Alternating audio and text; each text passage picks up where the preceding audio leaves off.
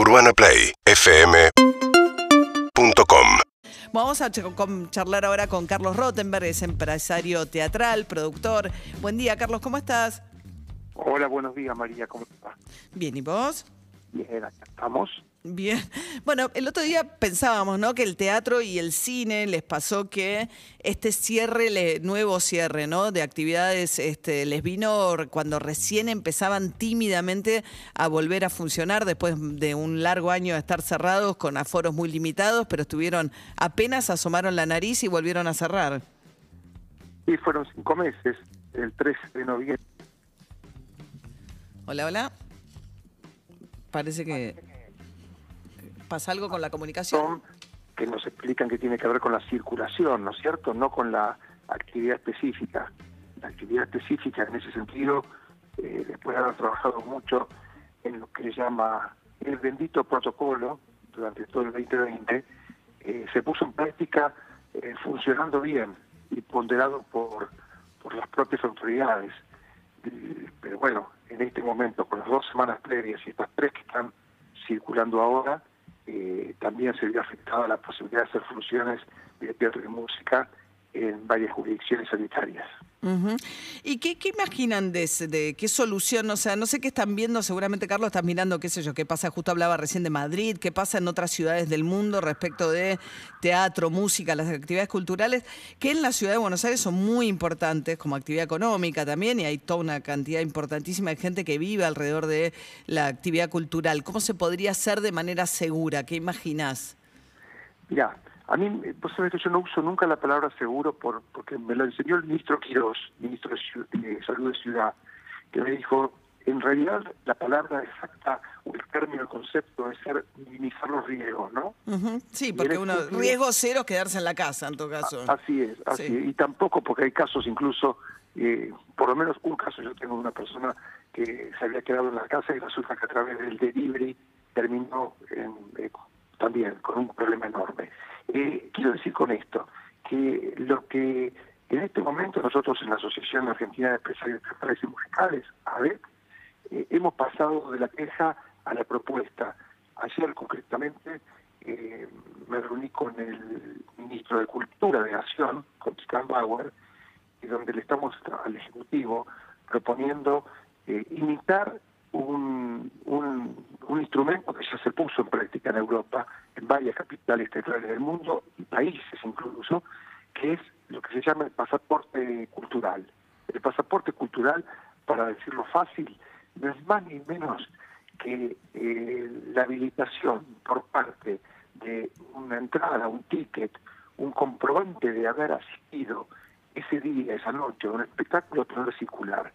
Porque si el problema, como nos explican, es la circulación y no la actividad protocolizada, entonces tenemos que buscar una vuelta para poder circular, porque la actividad protocolizada ya había sido aprobada, insisto, y, con buenos resultados desde el punto de vista de miles de testigos entre espectadores, trabajadores y artistas. Por eso nos parece que ahora, en, en miras al 22 de mayo, no al primero de mayo que pasó cuando se renovó el TNU, estamos hablando del 22 de mayo. Cuando terminen semanas estas tres semanas, digamos que pueda volver, que si sostienen la, digamos, las prohibiciones de circulación o las restricciones El- para circular de noche, si yo me tramito un permiso donde pongo que voy a ver un espectáculo y lo, o la entrada o lo que fuere, me dejen circular bajo la, ¿no?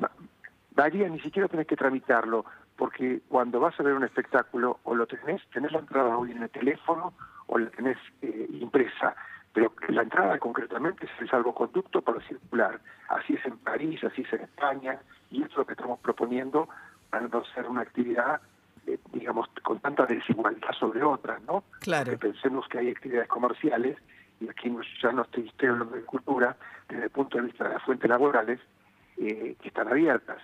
¿Y por qué estaría cerrada esta? Si, reitero, en los espacios que cumplen el protocolo. No todas las salas pudimos abrir.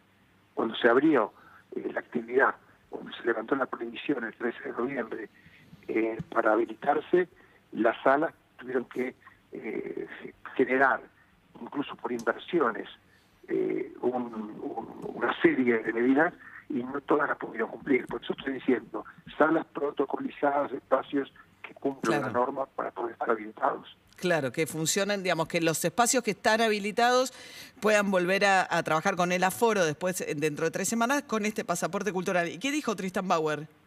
Le interesó, le interesó, sentimos totalmente una recepción eh, positiva a tal punto que ahora a las 12 del mediodía de hoy hay un Zoom con el Ministerio de Cultura para poder seguir sumando, digamos, la letra chica de esta propuesta llevársela directamente al Ejecutivo, más allá que Power representa al Ejecutivo en el área de cultura.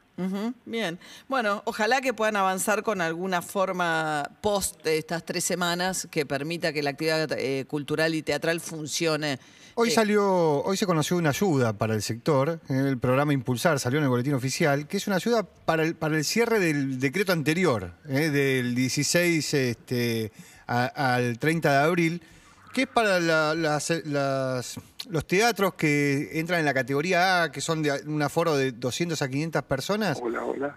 Sí. Hola, sí. Carlos, ¿nos está escuchando? Eh, está acá David Cayón, eh, mi compañero, relatando cuál es la ayuda que se publicó hoy en el boletín oficial para el sector. Se llama Programa Impulsar, se tienen que inscribir para poder cobrar esto, pero es para los teatros que tenían entre 200 y 500 personas, les van a dar un beneficio de 50 mil pesos por función entre las funciones que se perdieron entre el 16 de abril y el 30 de abril.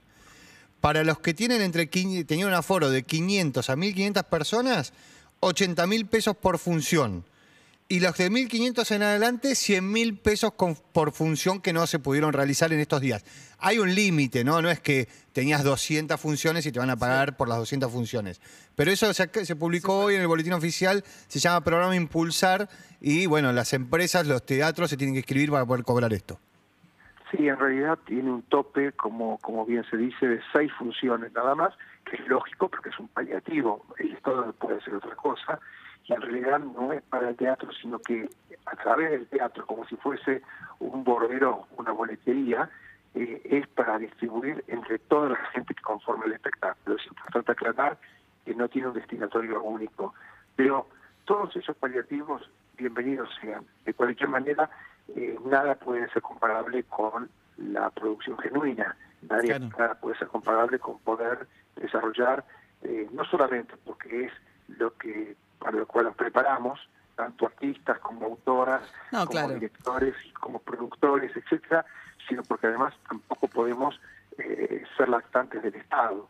Entonces me parece que concretamente eh, lo que estamos buscando es eh, que sí el Estado proteja desde el punto de vista de la salud, por eso sí, estamos buscando fórmulas, pero, pero no económicas justamente, ¿no? O sea que, que, en ese sentido sea genuino el, ingreso que tenga la actividad. Claro. Carlos Rottenberg, empresario teatral, productor. Muchas gracias, Carlos, como siempre, un cariño. Chao, un abrazo. Hasta luego. María, ¿te agrego algo? Eh, que tiene que ver con el, con el teatro. Eh, esta semana se estrenaban varias obras. Por ejemplo, Dos Locas de Remate, la obra que, que iban a protagonizar Soledad Silveira y Verónica Ginás. Se iba a estrenar el jueves 6. Bueno, esto pasó para el jueves 27. Automáticamente sacaste entradas, se te va a pasar para el 27 de mayo. Y te digo que esa semana, la del 27 de mayo, es donde todos apuntan a volver al teatro. También, por ejemplo, Dalia Goodman con Tengo Cosas para Hacer pasó del viernes 7 al viernes 28. Claro, es que había varias ahí queriendo estrenar en mayo a medida que Esta semana. Eh, esta, era la semana que querían estrenar, con, con estas de las restricciones, ha pasado para la última semana de mayo. En la medida en que, no sé, soy yo, que, lo que pasa es que si se van a sostener, claro, está bien, es piola la idea, si se sostienen las restricciones de circulación, que queden exceptuados y que puedan circular aquellos que vayan a una obra de teatro. el cine está por el mismo camino. Él pidiendo lo mismo. Nueve minutos para las siete de la mañana. Urbana Play 104.3